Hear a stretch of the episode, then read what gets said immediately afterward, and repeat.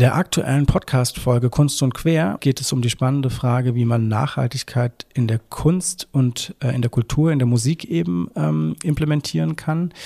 Äh, ihr werdet einiges erfahren über die Möglichkeit, aus Mülltonnen äh, wunderbare Bauwerke eben zu schaffen. Und äh, ihr werdet erfahren, wie man in der Musik eben nachhaltig operieren kann. Und ihr werdet lernen, dass man auch hochschwanger super souverän einen Podcast meistern kann.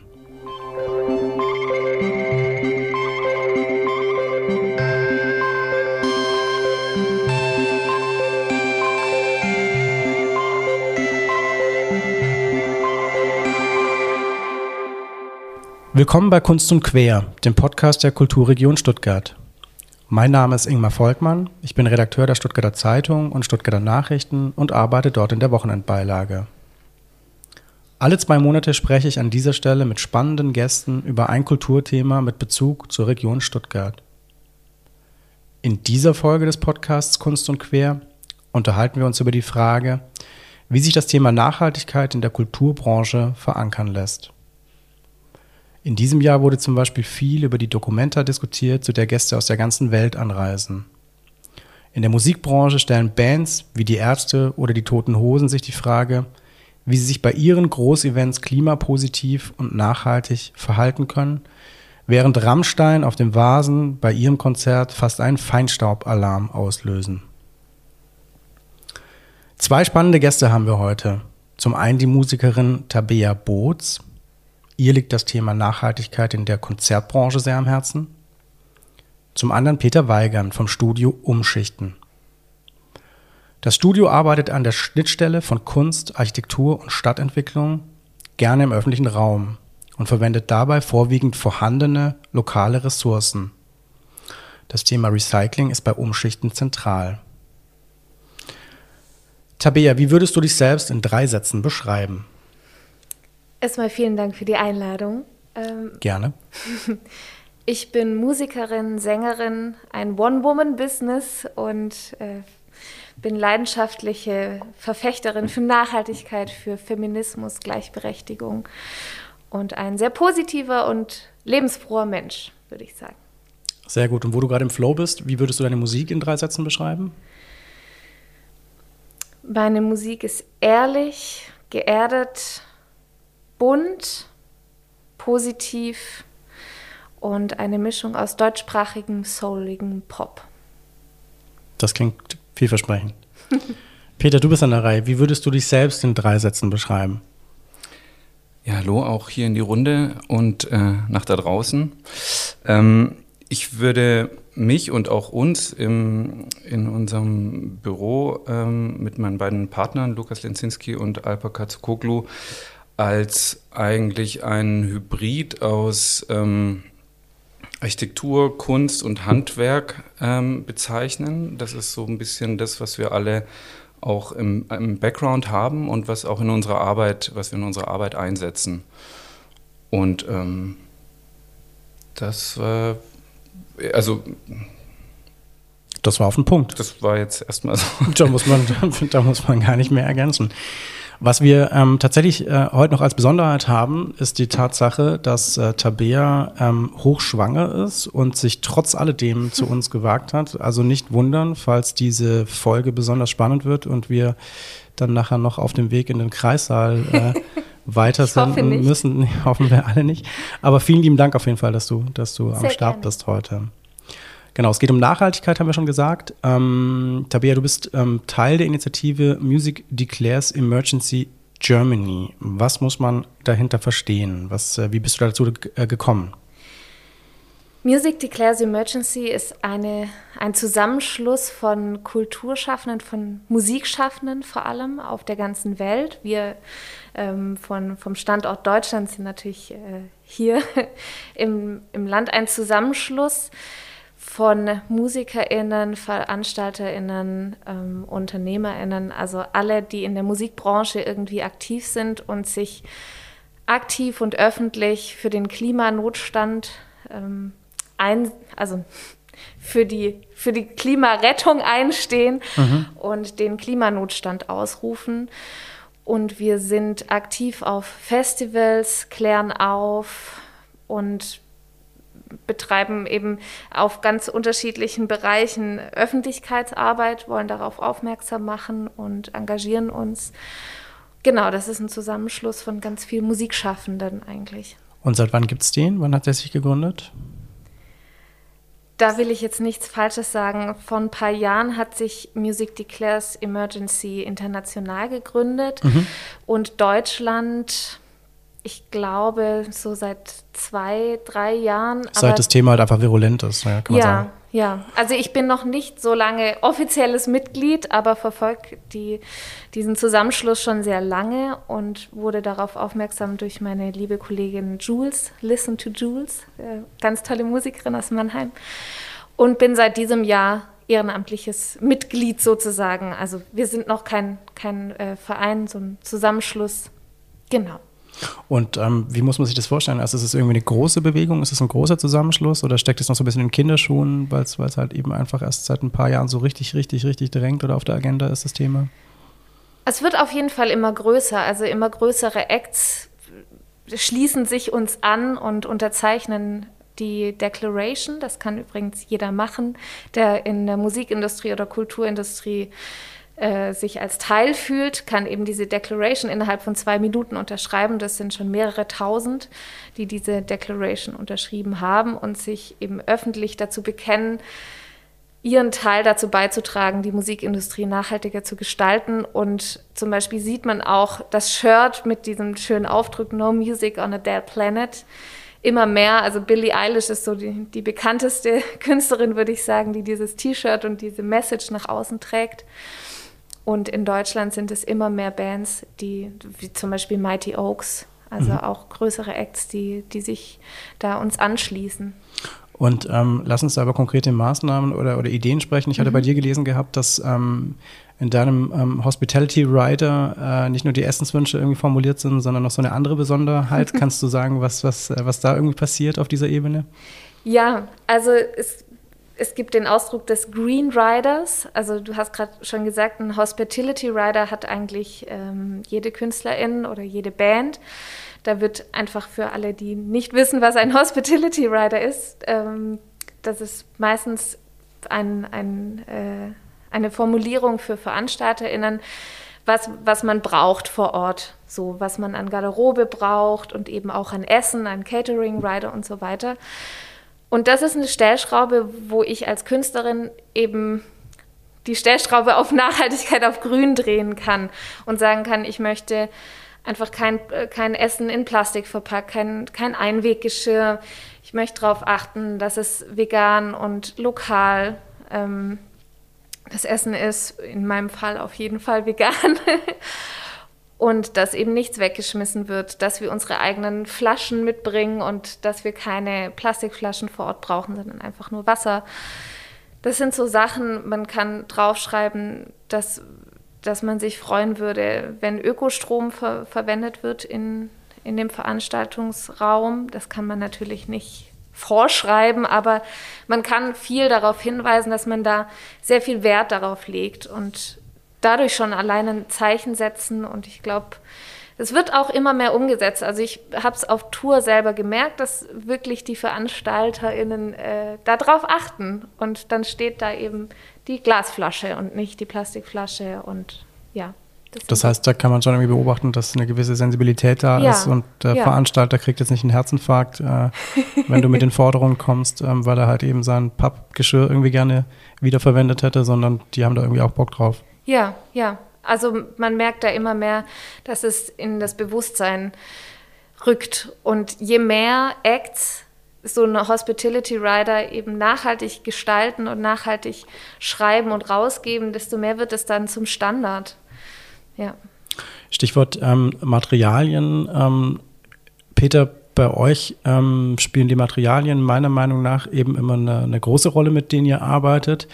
Ähm, das Thema Nachhaltigkeit ist in eurer Arbeit, finde ich, wie ich die jetzt so über die Jahre verfolgt habe, von, keine Ahnung, Stadtpalais über verschiedene andere Projekte, mhm. ähm, ist das Thema Nachhaltigkeit eigentlich schon immer ähm, irgendwie mitgedacht. Kann man das so, kann man das so sagen, oder? Ja, kann man so sagen. Also man kann da auch ein bisschen auf unsere Entstehungsgeschichte schauen. Also wir haben, wie ich vorhin schon gesagt habe, ähm, einen handwerklichen Hintergrund. Also ich habe äh, Zimmermann gelernt, Lukas hat ähm, Schreiner gelernt und dann haben wir Architektur an der Kunstakademie studiert und Alpa hat äh, Szenografie noch äh, studiert und ähm, das heißt, ähm, wir waren, also hatten schon mal einen Zugang zu Material, hatten das schon mal in der Hand auch äh, vor unserem Studium und haben dann eigentlich aus dem Studium heraus ähm, direkt ähm, gestartet, haben schon während dem, während dem Studium zusammen Projekte gemacht. Und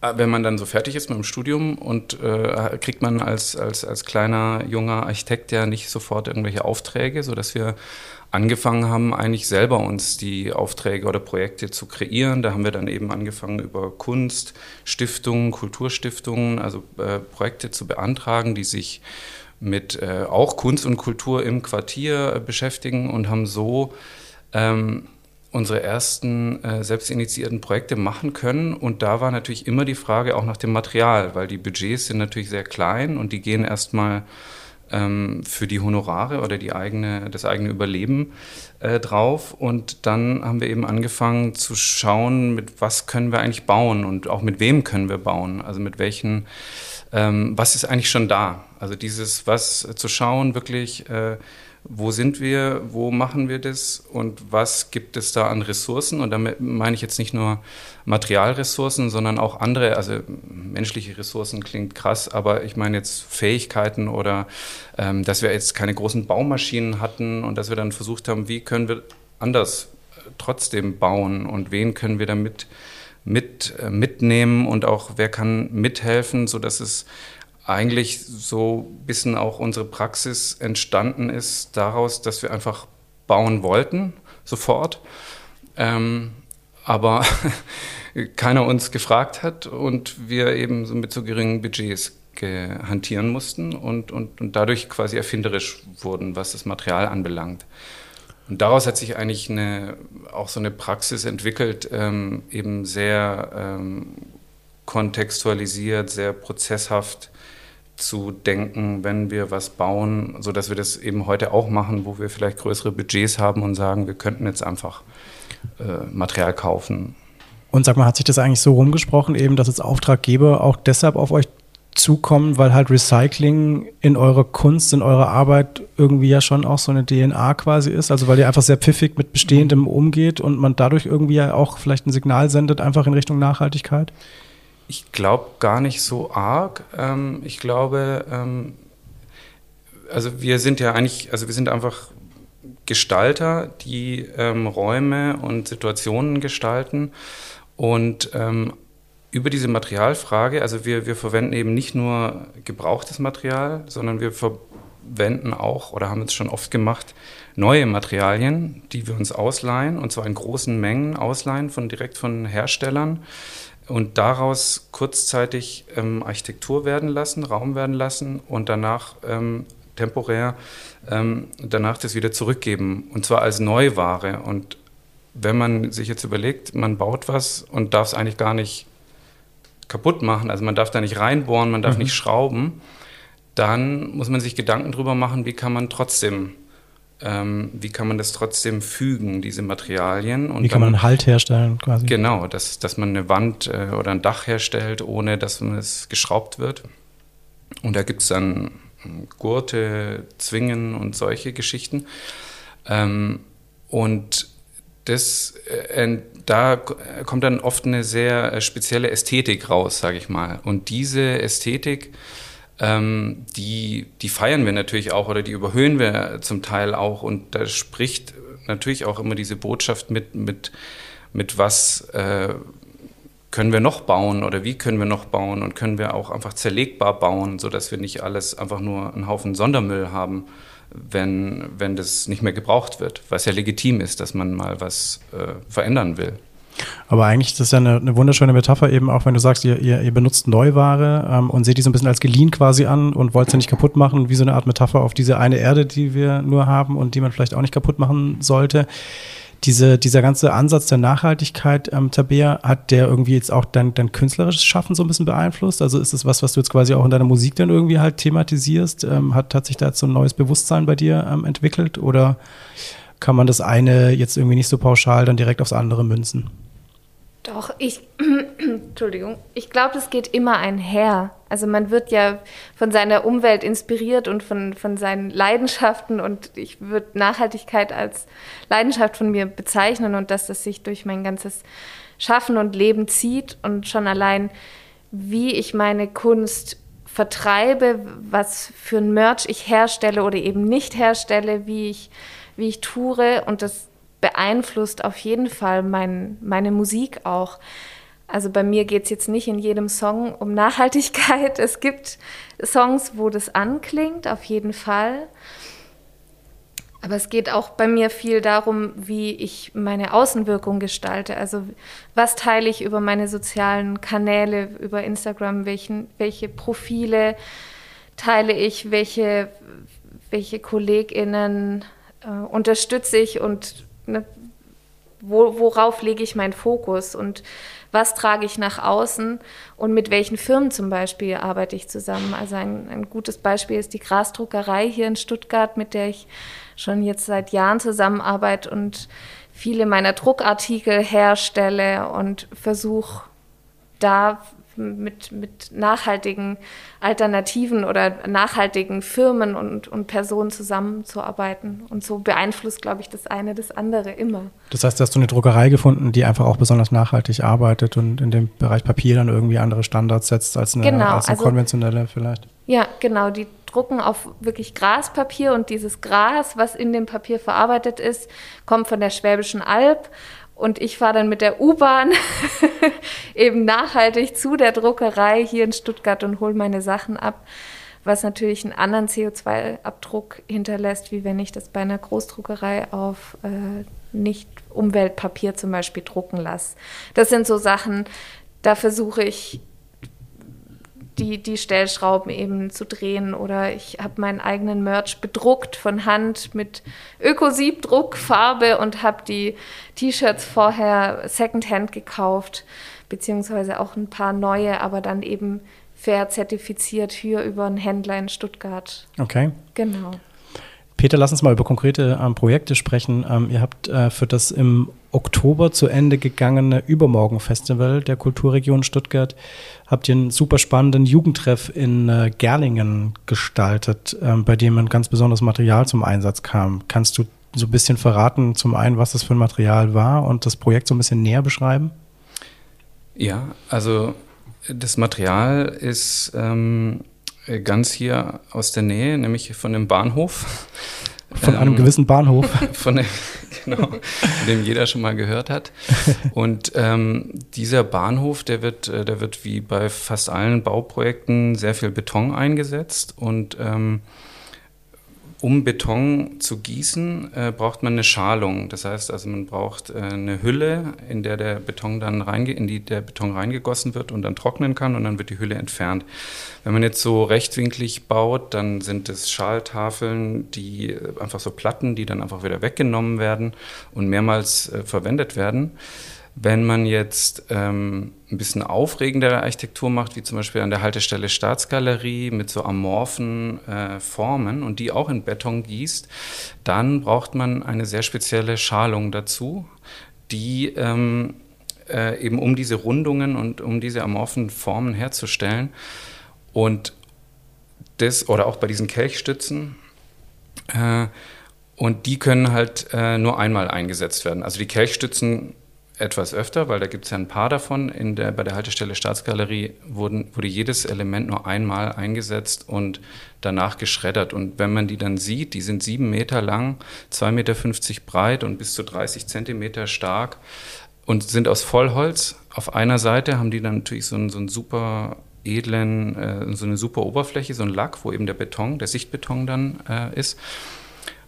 Und ja, dann werden die eingesetzt und dann werden die geschreddert. Und da wir ähm, äh, einen guten Kontakt haben zu einem Recyclingunternehmen, das früher unser Nachbar war, an den Wagenhallen.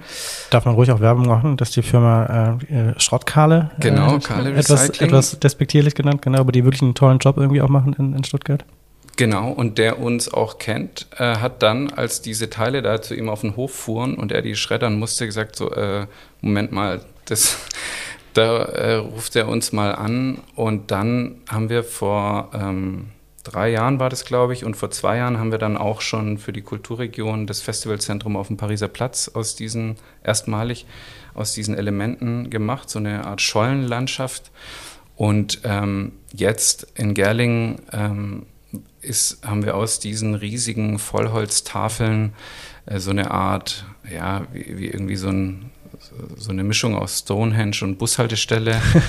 ähm, einfach ein, ein, ein, Unterstand, also ein offenes, ein offener Pavillon für die Jugendlichen, die sich das gewünscht haben. Das war eine Aktion, also ein, vom Jugendgemeinderat. Ähm, hatten die das Projekt an den Start gebracht und dann letztendlich ähm, bis in den Gemeinderat und dann eben auch über die Kulturregion.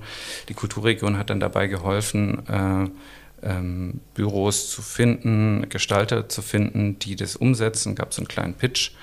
Genau, und das haben wir, also das, da wurden die Elemente jetzt ähm, richtig baulich eingesetzt, also als Wände und Decken, wo wir sie zuerst eher so als landschaftliche Elemente nur eingesetzt haben. Und ähm, es gibt jetzt auch von der, vom, vom Land, vom Ministerium, also die haben jetzt irgendwie scheinbar auch gemerkt, dass da ziemlich viel Holz verbraucht wird. Ich glaube, ähm, so viel Holz, wie man für 200 Einfamilienhäuschen ähm, wow. äh, verbraucht, ähm, weggeschmissen wird mhm. und haben die sogenannte Holzbau, äh, oder in der Holzbauoffensive heißt es, glaube ich. Mhm. Die, also da geht es nicht nur darum, aber die äh, kümmert sich jetzt auch ein bisschen darum, um eine Nachnutzung und da gibt es jetzt auch an verschiedene Institutionen und ähm, Ämter und äh, Personen Anfragen und auch Hochschulen beschäftigen sich jetzt damit, ähm, in Konstanz beispielsweise, ähm, wie man diese Elemente noch äh, nutzen, nutzen kann. kann. Aber das heißt quasi jetzt, ähm, so wie Tabea mit der U-Bahn ähm, nachhaltig eben zur, zur Druckerei ähm, fährt, war das bei euch nicht so, dass ihr jetzt eben mit der U-Bahn an der Haltestelle Staatsgalerie gedacht habt, äh, wow, da muss doch irgendwie, da könnte man irgendwie herleiten, dass da vielleicht Material da ist, ähm, das wir mal verwenden werden, sondern da läuft es dann schon tatsächlich so, dass ihr halt einfach ein Netzwerk mittlerweile habt und da dann halt bestimmte Leute wie jetzt ähm, die Firma Karle halt eben wissen, okay, das ist was, das könnte man irgendwie den Umschichten-Jungs mal ähm, anbieten, weil die was Sinnvolles draus machen könnten. Ich würde sagen, äh, beides. Also das mhm. kommt so vor. Es, wir laufen aber trotzdem überall rum und sehen Materialien und wollen damit bauen.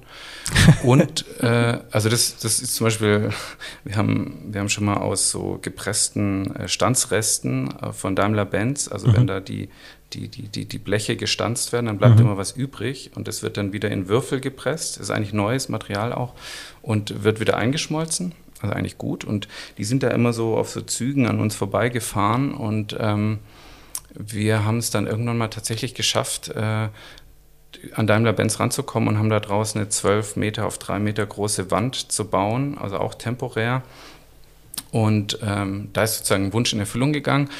Ähm, was aber auch ist, wenn wir ähm, einen Auftrag oder eine Anfrage bekommen, dass wir als erstes mal hören, okay, gibt es irgendwelche ähm, ähm, Beziehungen zu Firmen, gibt es irgendwelche Hersteller in, dem, in der Gegend, äh, wo Kontakte schon bestehen.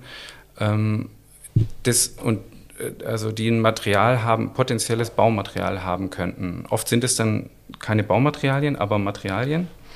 Also wie zum Beispiel, als wir, äh, wir haben mal für das Bauhaus in Dessau eine Ausstellungsgestaltung gemacht und dann haben wir auch, sind wir halt ähm, rumgelaufen, haben nach Firmen gesucht, die Lust haben mitzumachen und die Material haben. Letztendlich hatte dann ein Unternehmen äh, uns zugesagt, die so Kunststoffschächte, diese orangenen riesigen Tonnen äh, Kunststoffschächte herstellen und dann wurde die Ausstellungsgestaltung eben daraus gemacht. Okay.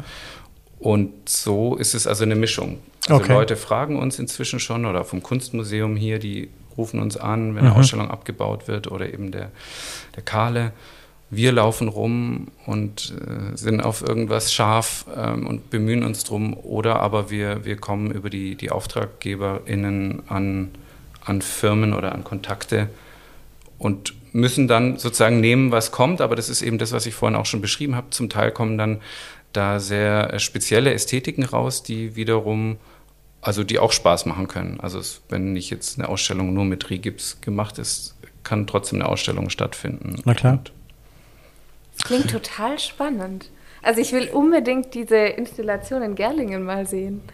Ich finde ja, genau, also da hätte ich jetzt auch noch drauf, äh, drauf hingewiesen, die, die, ähm, das Tolle an der ähm, Installation ist ja eben auch, dass sie den Begriff der Nachhaltigkeit erfüllt, weil es halt eben keine Kunstaktion ist, die für eine Nacht geschaffen wurde, sondern einfach was, was länger stehen wird. Und es schreit ja eigentlich danach, dass Tabea da dann, wenn du äh, aus dem Wochenbett zurückkehrst, da dann irgendwie dein, dein Comeback-Konzert äh, feiern wirst. Sehr Oder zumindest gerne. mal irgendwie eine Veranstaltung. Da müsst ihr mal, euch mal connecten dann eben. Ja, ich habe gerade tatsächlich dran gedacht, wie man ähm, auch zum Beispiel Bühnenbauten und Bühnenbilder viel nachhaltiger mit solchen Materialien gestalten kann, weil ich finde, Bühnenbild ist so ein, ist so ein schöner Bereich und kann so viel Wirkung nochmal zu, zu einem Konzert hinzugeben. Aber es ist ganz oft eben die Frage, was, was kann ich nachhaltig, jetzt zum Beispiel ich als kleine Künstlerin, ich habe natürlich jetzt keinen riesen LKW, mit dem ich tue oder so und kein riesen Bühnenbild und versuche trotzdem auf der Bühne irgendwie eine schöne Stimmung zu kreieren mit Kleinigkeiten, ähm, wie, wie man da vielleicht eben mit solchen nachhaltigen Ressourcen und Ressourcen, die eben schon da sind, und die sonst geschreddert werden würden, ähm, vielleicht arbeiten kann. Also es ist total spannend, ja. Okay, also ich glaube, im, im, im Kunst- und Kulturbereich, da wird schon auch ähm, viel äh, wiederverwendet und mit Systemen gearbeitet, die, die sowas können. Ähm, bei Bühnenbild oder auch in Ausstellungen, mhm. dass, ähm, dass es da Systeme gibt, die wiederverwendet werden. Wo es halt wirklich krass ist, ist eben beim Messebau, also das kennt man ja, und äh, dass da einfach alles in die Tonne kommt danach, weil es einfach billiger ist, ähm, diese einzelnen Stände, diese einzelnen Architekturen abzureißen und zu entsorgen, als äh, so zu konstruieren, dass sie zerlegbar sind schon mal. Das ist ein höherer Aufwand in der Planung und im Bau und dann auch wieder im Zerlegen und dann diese ganzen Materialien einzulagern und vielleicht irgendwann mal wiederzuverwenden oder ein Jahr später wiederzuverwenden, aber vielleicht auch eben nicht. Und das, das ist alles viel teurer, als es wegzuschmeißen. Und solange das so ist, äh, wird es halt gemacht. Und ähm, ja, das ist, ich glaube, das fängt jetzt eben an. Also auch ein bisschen blöd. Also natürlich immer nur durch irgendwelche Krisen oder durch irgendwelche Auflagen. Ähm, dass jetzt auch Ressourcen ein bisschen mehr präsent sind äh, bei den Menschen allgemein, aber dass es auch einfach teurer wird. Und dass sich jetzt, dass es jetzt dann vielleicht anfängt, dass man sich Gedanken darüber macht, ähm, ob man es einfach alles wegschmeißt und wieder ein Jahr später neu kauft oder ob es auch andere Möglichkeiten gibt. Und das heißt, man kann vielleicht sogar doch auch postulieren, ähm, dass dieser Nachhaltigkeitsgedanke eben irgendwie eine Chance ist, auch sich, sich künstlerisch ähm, auszudrücken, sich umzusetzen, weil meine Angst wäre jetzt gewesen, oder was ja immer mal wieder so ein bisschen aus, ähm, so, sagen wir mal, von, von, von Kritikerseite irgendwie kommt, Stichwort Bühnenbild, dass man vielleicht gar keine riesigen Bühnenbilder irgendwie halt mehr äh, schaffen kann aus Gründen der Nachhaltigkeit oder wenn man halt wirklich so ganz strenge nachhaltige Nachhaltigkeitskriterien ansetzt, dann muss man ganz ehrlich sein und sagen, eigentlich dürfen Rammstein zum Beispiel nicht mehr auf Tour, weil das schon irgendwie saumäßig unnachhaltig aussieht, was die da so in die Luft ähm, ballern. Also kann man das, sag mal, ist es eher einschränkend, dieser Gedanke, oder ist es eher sogar auch eine Chance für die Kunst und die Kultur, weil man einfach halt nochmal ganz anders denken muss, im Angesicht von Krisen, wie es der Peter gerade schon gesagt hat? Ich glaube auf jeden Fall. Also ich finde es äh, immer ein bisschen schade, dass wir immer, also wir als Menschheit jetzt mal groß gesprochen, immer erst eine Krise brauchen, um daraus irgendwie was Positives zu ziehen. Man könnte vielleicht auch mal vorher die Reißleine ziehen und äh, ja, es nicht, nicht erst auf den Abgrund zulaufen lassen, jetzt mal ganz äh, drastisch ausge, ausgedrückt. Aber ich glaube, dass da ein unglaubliches Potenzial beherbergt ist durch, durch eben diese Herausforderung, wie kann ich nachhaltiger wirtschaften und konsumieren und produzieren als kleine Künstlerin, als Organisation, als Kultureinrichtung, als Staatstheater und vielleicht auch als Deutsche Bahn, die einen Bahnhof baut. also ich glaube, dass da ein unglaubliches Potenzial liegt. Und das heißt, man muss dann quasi keine Angst haben, dass, äh, dass demnächst irgendwie halt der Kultur- oder der Tourbetrieb viel mehr irgendwie eingestellt wird, ähm, weil es halt jetzt wirklich bei den Riesenbands ja schon irgendwie mhm. auch so ein Ding ist, ne? dann mit dem Flieger um die Welt oder mit dem riesen Nightliner ist jetzt alles irgendwie in Sachen CO2-Bilanz wahrscheinlich nicht ganz so dufte. Ja, es ist natürlich was anderes, ne? wenn, wenn jetzt eine Welttournee mit einem Flieger dann gemacht wird. Und die Frage ist, will man sich da einschränken? Weil man natürlich die Kunst einschränkt, klar. Wenn ich jetzt sage, ich, ich gehe auf jeden Fall auf Tour, aber ich werde nicht fliegen, dann muss ich ein paar Länder erstmal streichen oder Kontinente, außer ich habe vor, sehr lange mit einem Segelboot mit äh, irgendwie mhm. wie Greta Thunberg nach Amerika zu segeln. Klar, da ist immer die Frage, wo setze ich meine Priorität? Ich glaube aber, dass vielleicht so ein ganz krasses Schwarz-Weiß-Denken einen dann auch ausbremsen kann. Also ich bin jetzt kein Fan davon zu sagen, okay, die, die größten Acts jetzt auch zum Beispiel das Jazz Open in Stuttgart, dass die internationalen Acts nicht mehr kommen dürfen, weil sie hierher fliegen. Ich weiß nicht, ob das die, die, die Lösung ist. Ich glaube, die Lösung sind eben diese vielen Stellschrauben, an denen man drehen kann. Und das solche Acts sich überlegen, wie kann ich das ausgleichen. Es ist natürlich immer so ein großer Begriff CO2-Ausgleich und pflanze einen Baum für jeden Flug. So, ich weiß nicht, ob das wirklich den, den Kern der Sache dann trifft oder, oder wirklich ausgleicht, aber ich glaube, wir müssen dahin kommen, dass, dass wir uns dass wir uns damit mehr beschäftigen. Wie kann ich trotzdem vielleicht touren und ab und zu in Flieger steigen, wenn es nicht anders geht? Und wenn ich dadurch aber dann mehr Menschen mit, mit, meiner, mit meiner Kunst erreiche, die vielleicht eben auch zu einer Nachhaltigkeit inspiriert. Und ja, ich habe da kein, kein Patentrezept auf jeden Fall. Aber das Rammstein, also ich stand da an der Straße, muss ich dazu sagen, mir das Spektakel angeguckt, weil ich in Cannstatt wohne. Und ja, da kann man sich zum Beispiel fragen, muss es, muss es jede Feuerflamme in den Himmel sein? ja. ja. Die Frage ist ja auch vielleicht, wie sich wie sich's verändern kann, oder? Also mhm. dieses ähm, es kann nicht mehr so weitergehen, ist ja eigentlich war ja auch schon vorher klar. Also, oder dass mhm. es absurd ist, was da zum Teil passiert, also in allen Bereichen.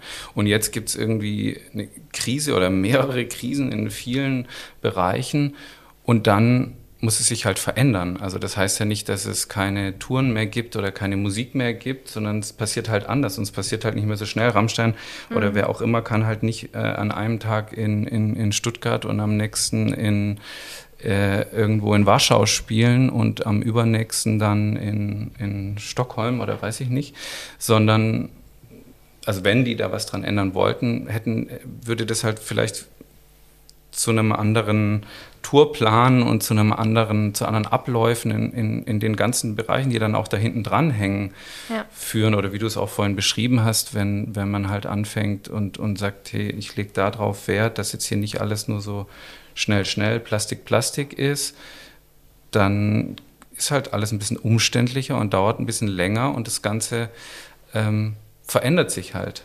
Und diese Veränderung, ähm, die ist ja, also weil du das auch vorhin angesprochen hattest mit der Kreativität oder ob das auch anspornend ist und so. Also ich denke schon, dass dass gerade da KünstlerInnen gefragt sind oder die, die einfach mit solchen Prozessen und kreativen Prozessen umgehen können, ähm, dass gerade die eigentlich äh, gefragt werden sollten, was, äh, wie man mit solchen Situationen umgehen, weil die das eigentlich die meisten kennen. Ähm, das heißt, das heißt quasi, dass eben ähm, die Gesamtgesellschaft eher, um das mal pathetisch zu sagen, von den Künstlern vielleicht sogar lernen kann, weil man da irgendwie immer äh, ja schon irgendwie so die Grundkreativität einfach halt mitbringt und äh, vielleicht eher mal um die Ecke denkt als der, als der Otto Normalverbraucher. Ja, also ich meine, ich, ich will jetzt, also da muss man natürlich auch aufpassen, wenn, weil das gleich auch immer ein bisschen verknüpft ist damit, dass es kein Geld gibt und die, die Künstlerinnen ähm, die, die machen schon was draus. Also so, das ist natürlich auch nicht, ähm, das will ich damit nicht sagen, dass, ähm, dass äh, Künstler und Künstlerinnen mit allem zurechtkommen. Äh, also zum Beispiel auch auf, dieses, auf diese Materialfrage nochmal zurückzukommen. Bei uns ist es auch oft so, dass die Leute dann sagen, äh, oder fragen, ja, und ihr macht ja dann, wenn ihr dann so äh, gebrauchte Materialien nehmt, dann ist es ja bestimmt auch billiger.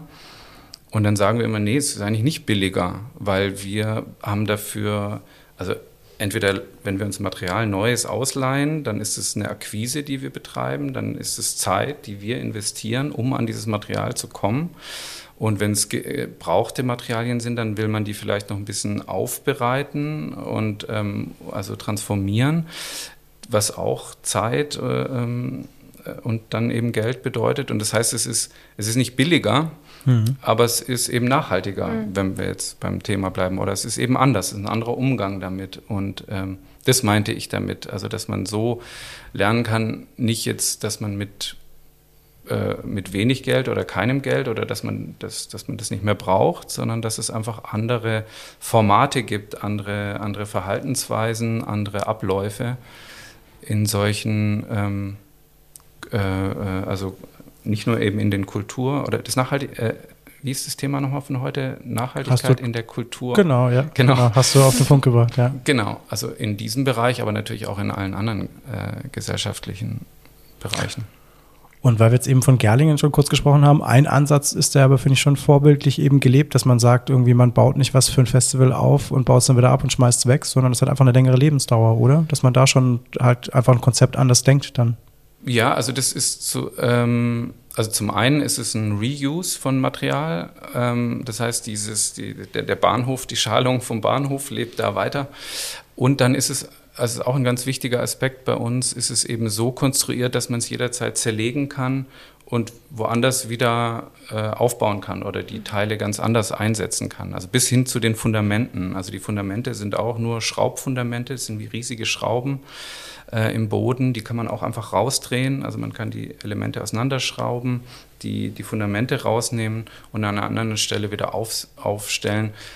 Ähm, das, also so arbeiten oder denken wir sowieso und in dem Fall in Gerlingen war es auch so, dass es tatsächlich auch eine einjährige, glaube ich, Testphase geben soll erstmal. Mhm. Ähm, also das haben sich die Anwohner äh, eben auch gewünscht oder das war so ein bisschen die Bedingung, dass man, dass man erstmal schauen will, ob wie das da funktioniert. Also Stichwort Lärm und mhm. äh, Müll oder solche Geschichten. Dass man sagt, okay, wenn es nicht funktioniert, dann baut man es eben wieder ab. Und das ist eben auch so eine Denkweise, so eine grundsätzliche Denkweise in der Architektur, äh, die, die wir eben sehr wichtig finden, dass man immer so baut oder so plant, dass man auch immer noch die, die Möglichkeit hat zu reagieren auf etwas. Also ähm, wenn wir das Beispiel in Gerling nehmen, hätten wir das jetzt wirklich aus Beton gegossen, dann sähe das auch total schick aus und wär, würde auch vielleicht super funktionieren 30 Jahre lang. Vielleicht wird es aber nicht funktionieren. Und was macht man dann damit? Ne? Dann kann man es halt wieder abreißen und mhm. dann ist wieder richtig viel ähm, Geld verbrannt und Material verbrannt. CO2 auch. Mhm. Und ähm, und so zu denken, und, und, das kann man in unterschiedlichen Maßstäben denken, äh, diese ähm, Möglichkeiten einzubauen. Auch wenn man mit Beton baut, kann man, äh, oder auch wenn man Städtebau macht, was, was ein richtig großer Maßstab ist, dass man so plant, dass immer noch die Möglichkeit ist, zu reagieren auf, auf sich immer schneller äh, verändernde Lebensumstände. Ähm, also das ist jetzt ein bisschen zu komplex vielleicht, aber das Ähm, also diese Adaptier, Adaptierbarkeit und, und Reaktionsfähigkeit von, von Architektur und von Gebautem, das ist eben uns ganz wichtig und das ist, glaube ich, eben jetzt auch gefragt. Äh, und ich finde tatsächlich ja eigentlich, dass, ähm, also klar, es ist ein komplexes Thema, aber gerade jetzt an euren konkreten ähm, Projekten, finde ich, kann man immer, kann man das immer wahnsinnig gut runterbrechen oder irgendwie so auch als Laie oder interessierter Beobachter irgendwie ähm, dann dafür ein Verständnis entwickeln. Also, weil ich ein Fan bin von so konkreten Projekten, magst du vielleicht noch so ein bisschen erzählen, was ihr am Stadtpalais gemacht habt? Da fand ich diese Umwandlung von wenn ich es richtig beobachtet hatte, habt ihr doch äh, Material von Stuttgart am Meer dann im Winter noch mal ganz anders eingesetzt. Kannst du da so ein bisschen, weil wir jetzt, weil die Sendung äh, kurz vor Weihnachten eben ausgestellt werden wird, schon so ein bisschen Christmas-Feeling äh, noch mal verbreiten? Wie, was schafft man äh, aus, wie, wie schafft man eben Stuttgart am Meer dann irgendwie wintertauglich zu machen? Also ich kann für Weihnachten nichts versprechen, weil wir da noch keine, keine Auftrag oder keine Anfrage haben vom Stadtpalais. Aber tatsächlich, wir hatten, glaube ich, vor vier Jahren das erste Mal dieses Stuttgart am Meer Festival gemacht, wo wir eine, so eine Art Badelandschaft, Badeinstallation gemacht haben aus Holz. Und dann sollte es ein Jahr später nochmal kommen und ähm, dann sollte, dann war die Idee, ob man auch Stuttgart im Schnee machen kann. Und dann wurde aus dieser, aus dieser Badeskulptur wurde dann ein Schlittenberg, ein Schlittenhang. Ähm, und das Spezielle am Stadtpalais ist tatsächlich, also ähm, auch im Sinne der Nachhaltigkeit. Klar, das ist aus Holz, Holz ist irgendwie nachhaltig, aber das ist jetzt nicht so speziell. Was da eigentlich nachhaltig war, ist, dass wir vier Jahre lang das gesamte Material immer auf dem Gelände, also im, im es ist ja im, Im Einsatz quasi hattet, im? Museumsgarten mhm. stattgefunden. Es gab kein Lager, also die haben kein Lager. Äh, wir, wir haben gesagt, das, oder die auch, also es wird nicht weggeschmissen. Und was macht man dann damit? Das heißt, wir mussten auch wenn nichts war, wenn kein Stuttgart am Meer, kein Stuttgart im Schnee, wir haben auch mal eine Minigolfbahn draus gebaut oder mal eine große Sitzskulptur. Äh, also wenn keine, kein Event war, musste das auch im, im gelagerten Zustand irgendwie nach was aussehen oder irgendwie im besten Fall eine Nutzung haben. Und das war eigentlich das Spannende am Stadtpalais, dass wir sozusagen vier Jahre lang da dieses Material um das Stadtpalais rum zirkuliert hat und quasi jedes Jahr oder jedes Halbjahr zum Teil andere, eine andere Form angenommen hat. Und genau, da kommt natürlich noch ein anderer Aspekt ein. Ich weiß nicht, ob ich jetzt, äh, das ist zu ausschweifend, ist nee, auch nee. ein Aspekt der Nachhaltigkeit ähm, ist ja auch die soziale Nachhaltigkeit. Also die, da geht es dann gar nicht um das Gebaute und das Material so sehr, sondern auch um die Nutzerinnen oder auch die Produzentinnen von äh, Raum oder von, von Stadt. Und das, das war jetzt am Stadtpalais, ist es ja auch ein großer Ansatz, dass sie sagen, das ist öffentlicher Raum, also eigentlich ist es ein Privatgelände, aber es wird so wahrgenommen und auch so zur Verfügung gestellt ähm, den, den Menschen,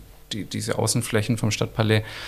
Und da bieten sie eben was an für die Stadtbevölkerung. Und ähm, die, da lassen die auch ganz schön was zu oder lassen sich da auch ganz schön auf was ein. Und das finde ich halt äh, stark, dass, dass da auch dieser Aspekt mit drin ist, dass wir sozusagen, wir, wir bieten so eine, so eine Möglichkeiten an, die aber dann ganz frei benutzt werden können. Also in Corona war es natürlich eingeschränkt, klar, aber klar. davor und danach, auch dieses Jahr wieder, sind es einfach, äh, waren da einfach, also diese sogenannten Zelte, man kann da einfach hinkommen, man kann da grillen äh, und es war eigentlich eine riesige Freibad-Situation eigentlich.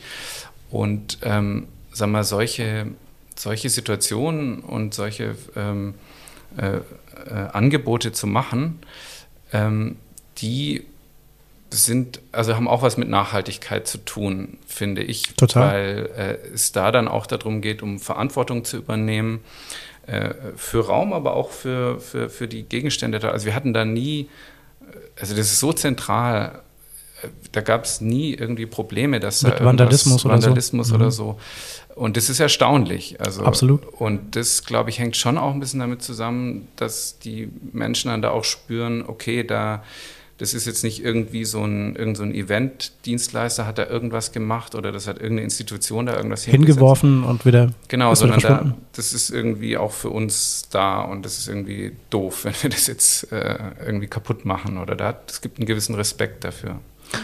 Tabea, das, äh, ich finde, Peter hat gerade eine schöne Formulierung benutzt, eben die ähm, ähm, soziale Nachhaltigkeit. Also kann man das quasi eben auch auf, auf eure ähm, Gedanken rund um die Musik und rund um das Thema Nachhaltigkeit in der Musik so ähm, formulieren, dass ja quasi, dass ihr da einfach auch ein Bewusstsein irgendwie halt für alles schafft. Also dass man auch auf der Ebene quasi sagen kann, das hat eine soziale Komponente, dieser Nachhaltigkeitsgedanke, weil der Konzertbesucher vielleicht einfach irgendwie dann auch nochmal sein Verhalten reflektiert und, und äh, vielleicht beim einfach ja anders, anders auch im Alltag irgendwie mit dem Thema umgeht? Auf jeden Fall. Also Kunst und Kultur ist ja immer, immer schon Sprachrohr gewesen für, für die Dinge, die, die uns Menschen umtreibt. Und Nachhaltigkeit hat ja, also ich versuche den Gedanken irgendwie zu formulieren, aber indem wir nachhaltig mit uns selbst, mit unserer Umwelt, mit unseren Mitmenschen umgehen, kommt diese soziale Komponente automatisch hinzu. Ich meine, wenn wir jetzt mal weltweit gucken, wer, wer sind die Leidtragenden von, von, der Klima, von diesem Klimanotstand? Das sind immer die, die Ärmsten und immer die sozial Schwachen und die sozial Benachteiligten. dadurch hat es schon diese soziale Komponente und was du jetzt ansprichst, sehe ich auf jeden Fall, weil man, wenn man dieses Thema in den Mittel, Mittelpunkt, wenn man mal mehr, mal weniger äh, rückt, je nachdem, wie sehr man das als Künstlerin möchte oder nach außen trägt. Und ich merke auch zum Beispiel an, an so Kleinigkeiten nach, nach den Konzerten, dass man sich eben unterhält, ah, was ist das für ein Flyer? Das, ah, okay, Graspapier, mm, ah, cool. Und die T-Shirts sehen alle anders aus, ja, die sind Secondhand. Ach so, ja, stimmt, man kann ja auch Secondhand-Sachen bedrucken. Und was ist das für Farbe? Ah, okay, Ökofarbe. Also man kommt über so Kleinigkeiten ins Gespräch und ich glaube, das, das, sind, das sind eben die, diese, diese kleinen An Anregungen, die, wenn sie immer wieder kommen, da steht, Tropfen hüllt den Stein. Und ich glaube da ganz fest dran, dass es eben auch nicht immer die große Veränderung sofort, diese radikale, ich äh, eben wie wir es vorhin hatten, die Band fliegt nie wieder irgendwo anders hin, um ein Konzert zu spielen, sondern dass es auch mit Kleinigkeiten losgehen kann, weil ich glaube, dass es sonst auch sehr abschreckend sein kann.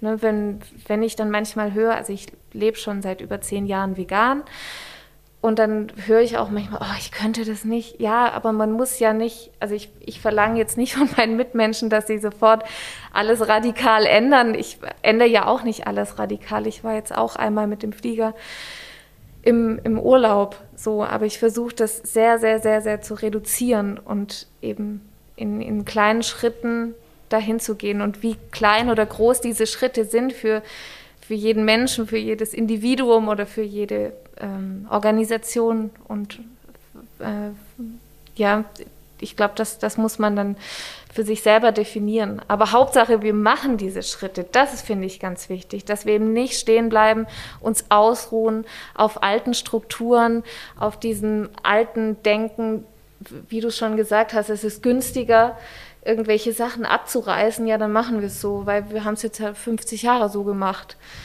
Sondern dass wir eben losgehen und diese Schritte tun.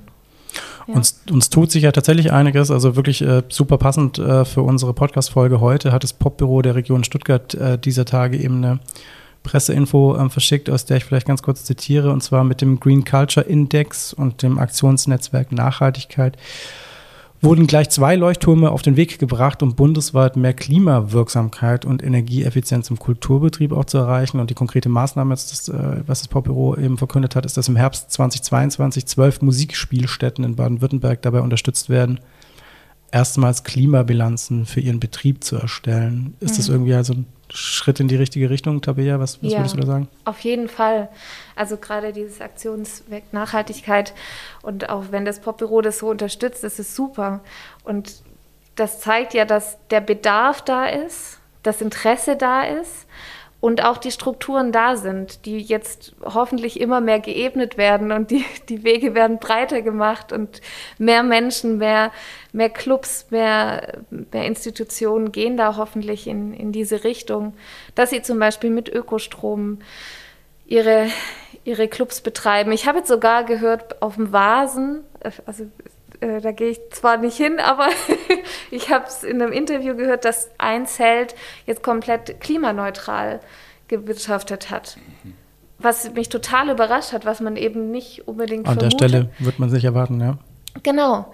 Aber dort gibt es auch eben diesen, diesen Nachhaltigkeitsanspruch, der immer mehr wächst und das ist super in jedem Bereich und das ist so, so wichtig, dass man darüber spricht, dass man sich austauscht und inspiriert auch an kleinen und großen Stellen. Ja. Ja, ich glaube, äh, also ich meine, manchmal kommt man sich ja schon ein bisschen bescheuert vor, wenn man so im Kleinen auf irgendwelche mhm. Umverpackungen ver ja. verzichtet und, und, und, und, eben weiß, man muss, man muss im Kleinen anfangen, wie ja. du sagst, bei sich selber. Und dann sieht man aber irgendwelche, was auf irgendwelchen äh, anderen Baustellen oder in irgendwelchen Transportunternehmen, was da also mhm. was da anfällt an, an Müll und, und Verpackung und so Geschichten, wo man sich dann denkt, so, äh, was mache ich hier, also was, was genau. mache ich da hier ja. eigentlich? Und ich glaube, also das, worauf ich raus will, ist, das ist schon auch eine politische äh, Sache, dass es da Ansagen braucht und dass es da Regeln braucht, aber eben nicht nur. Also es geht mhm. nicht, dass man jetzt sagt, äh, ja, dann müssen sie halt ein Gesetz machen, wo das dann verboten wird.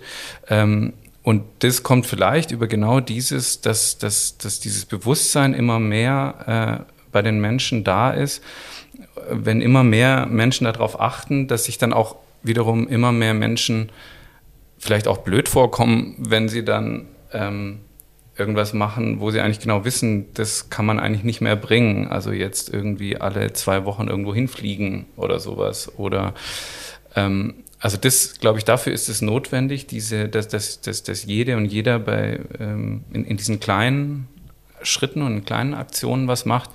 Aber es braucht auf jeden Fall auch eben diese, diese, diese großen äh, Ansagen und mhm. ähm, also das ist dann, wird dann meistens letztendlich wird es ja dann über, über Geld, also über irgendwelche Aufschläge Anreize, oder Anre ja. Anreize erreicht. Aber also in der, in, in der Bauindustrie ist es ja zum Beispiel so, ich glaube, die Hälfte des Mülls äh, entsteht ähm, durch, durch eben Abriss und so. Und 40 Prozent unserer CO2-Ausstöße sind ähm, durch, äh, durch also die Bauwirtschaft. Mhm. Und ähm, das, äh, wenn da nicht irgendwie von gesetzlicher Seite was kommt, dann, also dann so, so viel CO2 kann ich selber ja. gar, nicht du gar nicht einsparen. Klar. Ähm, ja, nee, das wollte ich nur noch dazu sagen. Ja, also es braucht auf jeden Fall die Politik, ganz, ganz klar. Also deswegen äh, setzen wir uns eben auch bei Music Declares Emergency dafür ein, dass die Politik handelt. Es kann eben nicht sein, dass wir alle, jetzt überspitzt gesagt, mit unserem Fahrrad zum Unverpacktladen gehen und unsere Linsen in unser Glas füllen mhm. und eben so nachhaltig wie möglich in unserem Alltag leben, aber die größten CO2-Produzenten äh, sind zum Beispiel die, die, die große Industrie, die von der Politik aber auch Regeln braucht und Gesetze braucht und ja, eben. Aber es, ist, es geht nicht das eine ohne das andere. Also wir können ja. natürlich auch nicht sagen, okay, es bringt alles nichts, äh, ich im Kleinen. Nee, nee. Mach auch ähm, erst gar nichts. Genau, mach genau. gar nichts, das geht natürlich nicht, aber es braucht die Politik, ganz wichtig. Aber wer hat Einfluss auf die Politik? Wir leben immer noch in der Demokratie, Gott sei Dank. Mhm. Und wir haben durch unsere Stimme und unser Kreuzchen bei der Wahl natürlich auch eine gewisse. Ja, genau. Und das vergessen wir, glaube ich, oft. Oder auch Demonstrationen. Es, es bringt was. Ich ja. glaube wirklich dran, dass es was bringt, wenn wir auf die Straße gehen, unseren Mund aufmachen und uns für Dinge einsetzen, die uns wichtig sind. Das wäre jetzt eigentlich schon ein wunderschönes Schlusswort gewesen, Peter. Ich möchte aber, weil ich das äh, so eindrücklich fand, wie du vorhin beschrieben hast, dass du mit offenen Augen durch die Welt gehst und eigentlich immer guckst, welches Material würde ich jetzt gerne so überspitzt gesagt beim nächsten Projekt irgendwie benutzen. Hast du gerade aktuell ein Lieblingsmaterial, das äh, so geschmeidig in der Hand liegt und so unglaublich nachhaltig äh, ist, dass du am liebsten äh, demnächst äh, für den Vasen nächstes Jahr dann ein Bierzelt bauen würdest? Ja, so ähnlich. Also ich habe gerade ein ganz unnachhaltiges äh, Produkt äh, am, am, am Wickel und zwar machen wir für, die, für den Stadtraumservice und für das Umweltministerium äh, nächstes Jahr auf der Buga einen Ausstellungspavillon. Und äh, da geht es um Kreislaufwirtschaft tatsächlich auch innen drin in der Ausstellung, aber äh, das, das Ausstellungs, der, der Ausstellungspavillon selbst ist eigentlich das größte Ausstellungsstück, weil der wird aus 400 äh, Mülltonnen gebaut und ähm, also weil wir da eben auch wieder an der Quelle sitzen. Also es ist eben auch so ein Beispiel dafür, wo wir äh, die Anfrage haben und dann sofort, okay, Stadtraumservice, also die, das sind die, die auch die Mülltonnen durch die Gegend fahren, dann bauen wir damit.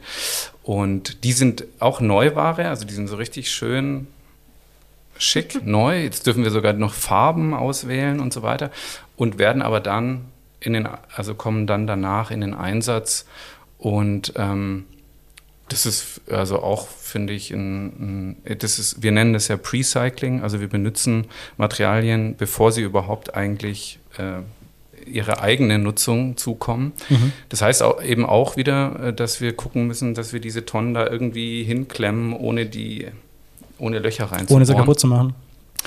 Und ähm, ja, deswegen ist es nicht, nicht jetzt mein Liebstes, aber das ist das, was mich gerade am meisten beschäftigt. Das klingt auf jeden Fall hochspannend. Ähm, Peter Tabea, tausend Dank, dass ihr da wart. Es war sehr, sehr spannend mit, mit euch beiden. Ähm, wir wurden angehalten, an dieser Stelle äh, den Hörern schon mal fröhliche Weihnachten zu wünschen. auch, wenn wir, auch wenn wir aufgrund der Schwangerschaft so ein bisschen vorproduzieren mussten. Die nächste Folge Kunst und Quer wird im kommenden Jahr ausgestrahlt. Genauso wie diese Folge könnt ihr sie auf der Website der Kulturregion Stuttgart kulturregion-stuttgart.de oder auf iTunes, Spotify oder Deezer nachhören.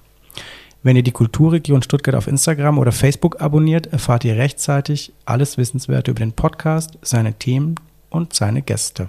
Vielen Dank.